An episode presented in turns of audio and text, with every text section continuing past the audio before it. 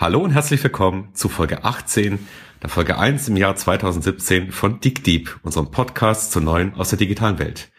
Am Mikrofon sind heute Christoph Horn von P3, Frauke Kräuter und unser Gast Florian Carsten. Hallo zusammen. Hallo. Hallo Christoph. Ich hoffe, ihr seid gut ins neue Jahr gekommen. Wir hatten uns ja für die erste Folge vorgenommen, zum Thema Augmented Reality und virtuelle Realität was zu erzählen. Ja, das lassen wir mal als Cliffhanger stehen. Wir erzählen heute etwas, was uns dazwischen gekommen ist, und zwar der Chaos Computer Club Kongress in Hamburg. Dazu haben wir Florian eingeladen. Florian ist Teilnehmer auf diesem Kongress gewesen, wobei ich habe eher das Gefühl, Florian, das ist gar kein Kongress, das ist alles nur Tarnung. Ich glaube, Festival ist es, ist das, was es fast am besten trifft.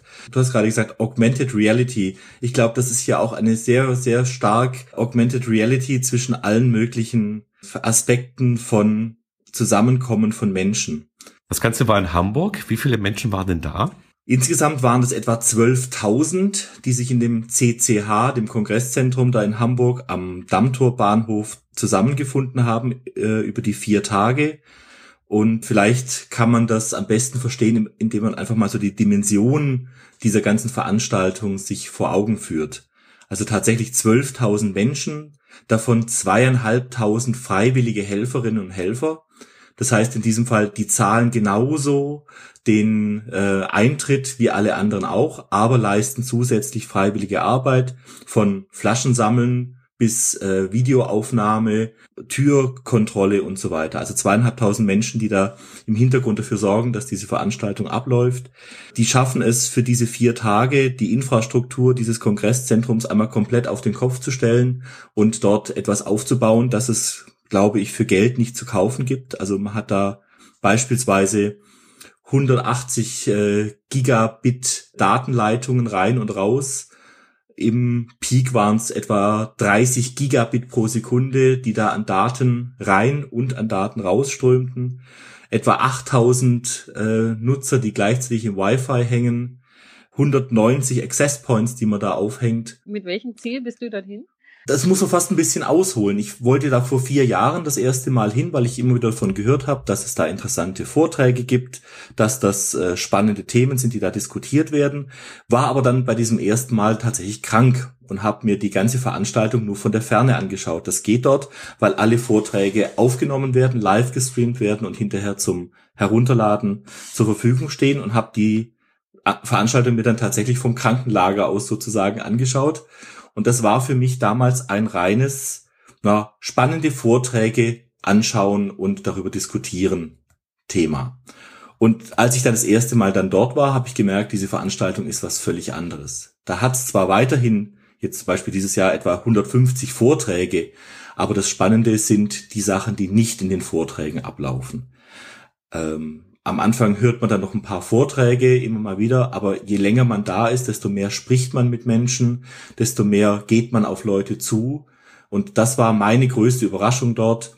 Ich habe gedacht, na, diese, diese Hacker, diese seltsamen Menschen in ihren schwarzen äh, T-Shirts, mit denen kann man nicht reden, die wollen sich abschotten. Und genau das Gegenteil ist der Fall. jeder zeigt einem sofort, komm her, ich erkläre dir das, was ich hier mache. Es ist einfach fantastisch. Das heißt, je länger ich dabei war, das war jetzt also mein dritter Kongress, an dem ich aktiv teilgenommen habe, desto weniger Vorträge habe ich mir jetzt live angeschaut. Ähm, ich bin die ganze Zeit eigentlich rumgelaufen, habe mit Menschen geredet, habe mir angeschaut, was die da alles tun. Was machen die denn so? Was sind die großen Strömungen?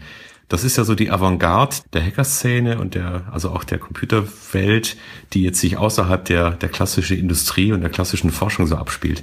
Mit was beschäftigt man sich denn da zurzeit? Das sind ganz viele Sachen, die ursprünglich rein technisch waren. Wirklich ein reines Hacker-Meeting und in den letzten Jahren, in dem auch die Teilnehmerzahl wirklich explodiert ist, von 3000 auf 6000, jetzt auf 12.000 Menschen, wurde das Thema auch diverser. Das heißt, man hat jetzt verschiedene Tracks mit, es geht um Kunst und Kultur, es geht um Entertainment, es geht um ethische Fragen, um gesellschaftliche Fragen, es geht ganz klassisch um, um Hardware-Fragen, um äh, Sachen also Make, die Making Culture, es geht um Security, es geht um Wissenschaft. Dieses Jahr gab es noch einen neuen Track, da ging es um Space, da waren dann so kleine Gäste da, wie der ESA-Chef, der einen Vortrag gehalten hat. Ähm, das heißt, es ist ein ganz breites Spektrum geworden, sowohl von den Teilnehmern als auch von den Vorträgen. Es hört sich aber schon so an, als dass die Teilnehmer nicht mehr die klassischen Hacker-Typen sind, die äh, irgendwo im Keller sitzen, sondern das ist in der Gesellschaft angekommen. Also hier die, die Wirtschaft ist da, die Öffentlichkeit schaut sehr genau hin inzwischen.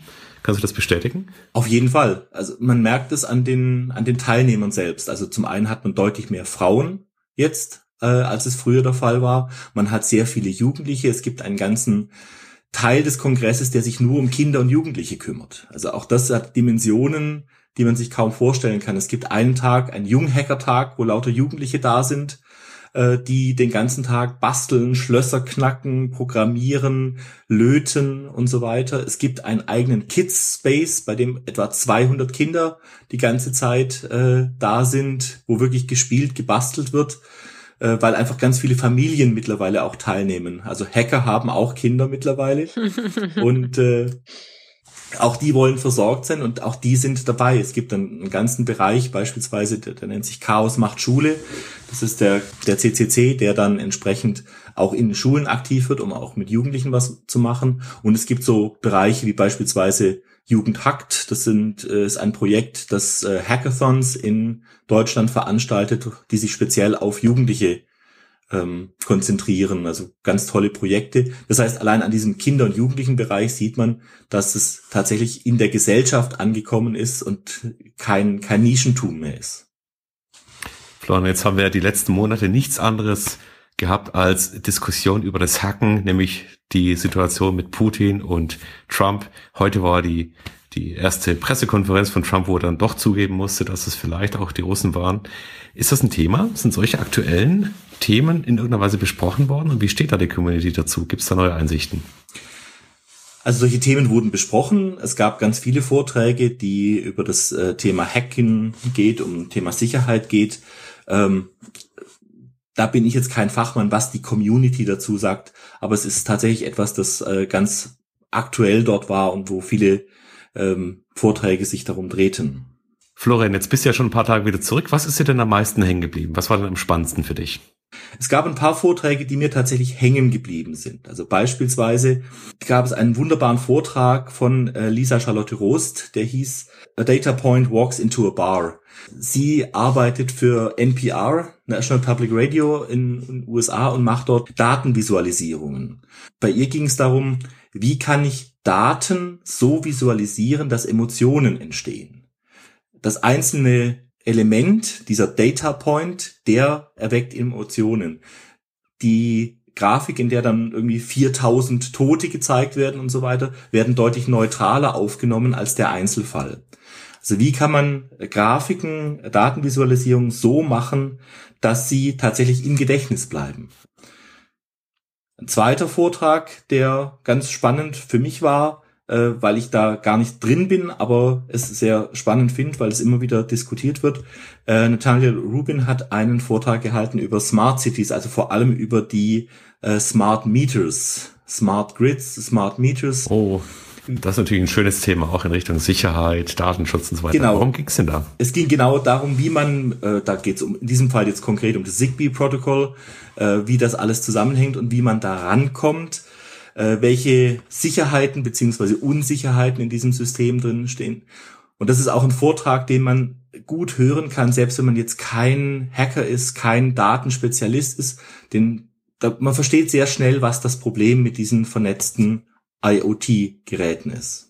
Was hat dich denn sonst noch begeistert, Florian? Also es gab zwei Vorträge, die auch in der Presse viel zitiert wurden. Das eine war äh, über die Firma N26, äh, ist ein Berliner Startup, die Banking machen und äh, dort wurde eben gezeigt, wie die App, die sie verwenden, äh, dazu genutzt werden kann, sehr viele Informationen sich rauszusuchen, indem man Geld überweisen kann. Also viele Unsicherheiten in dieser App. Das war etwas, das durch die Presse ging.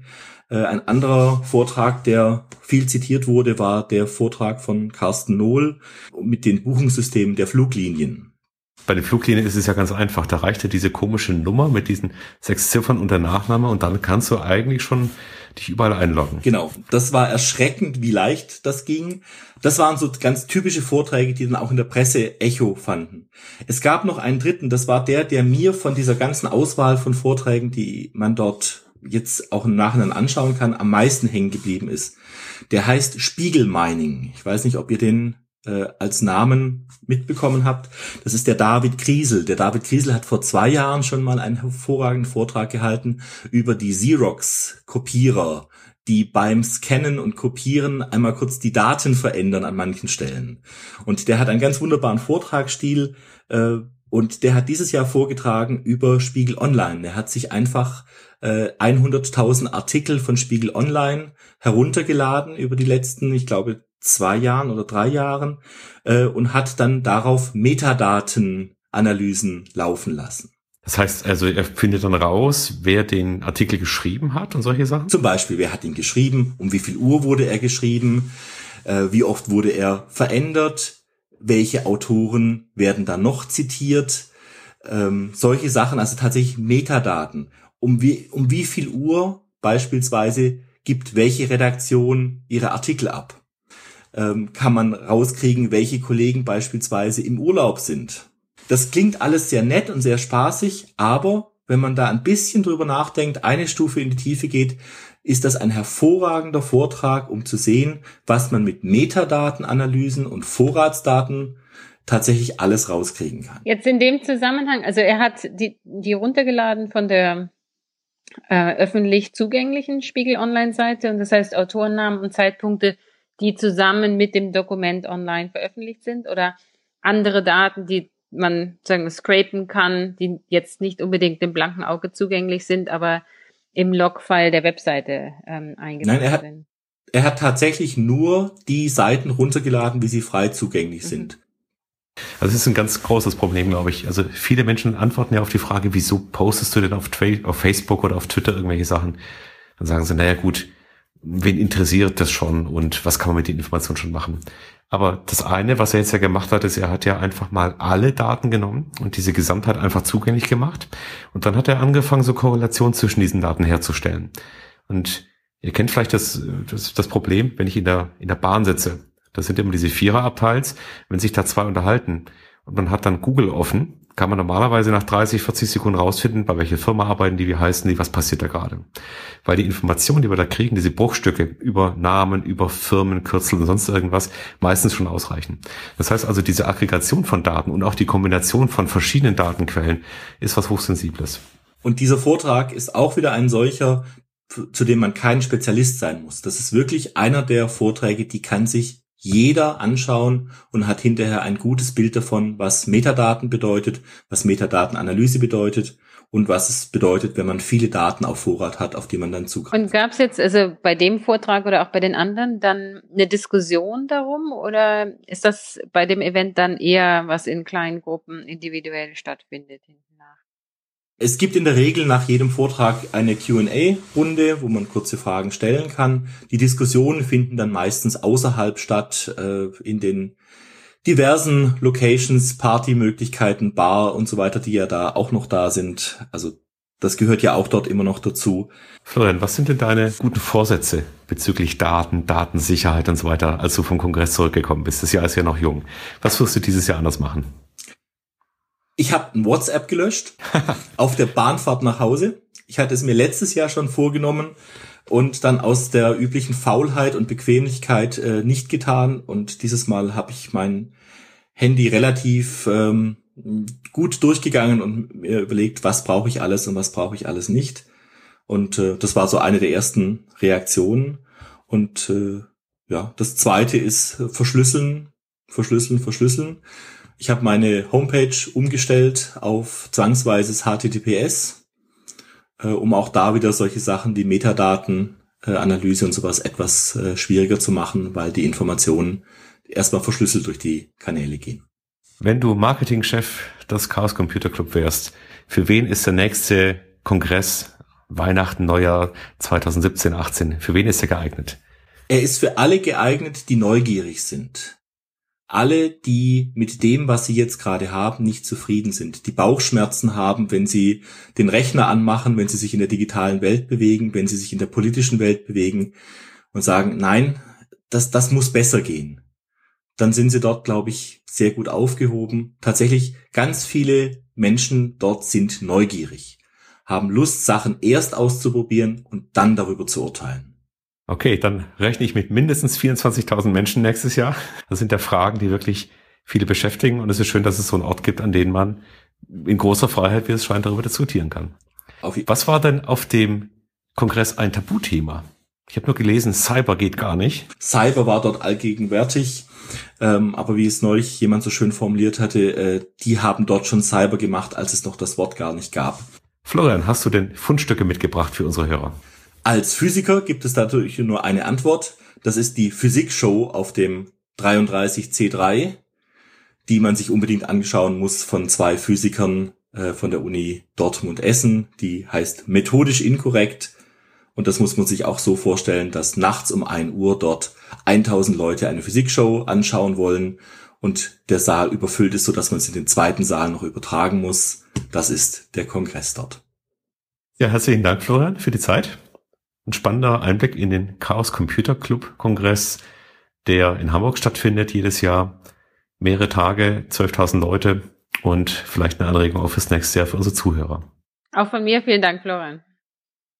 Gern geschehen.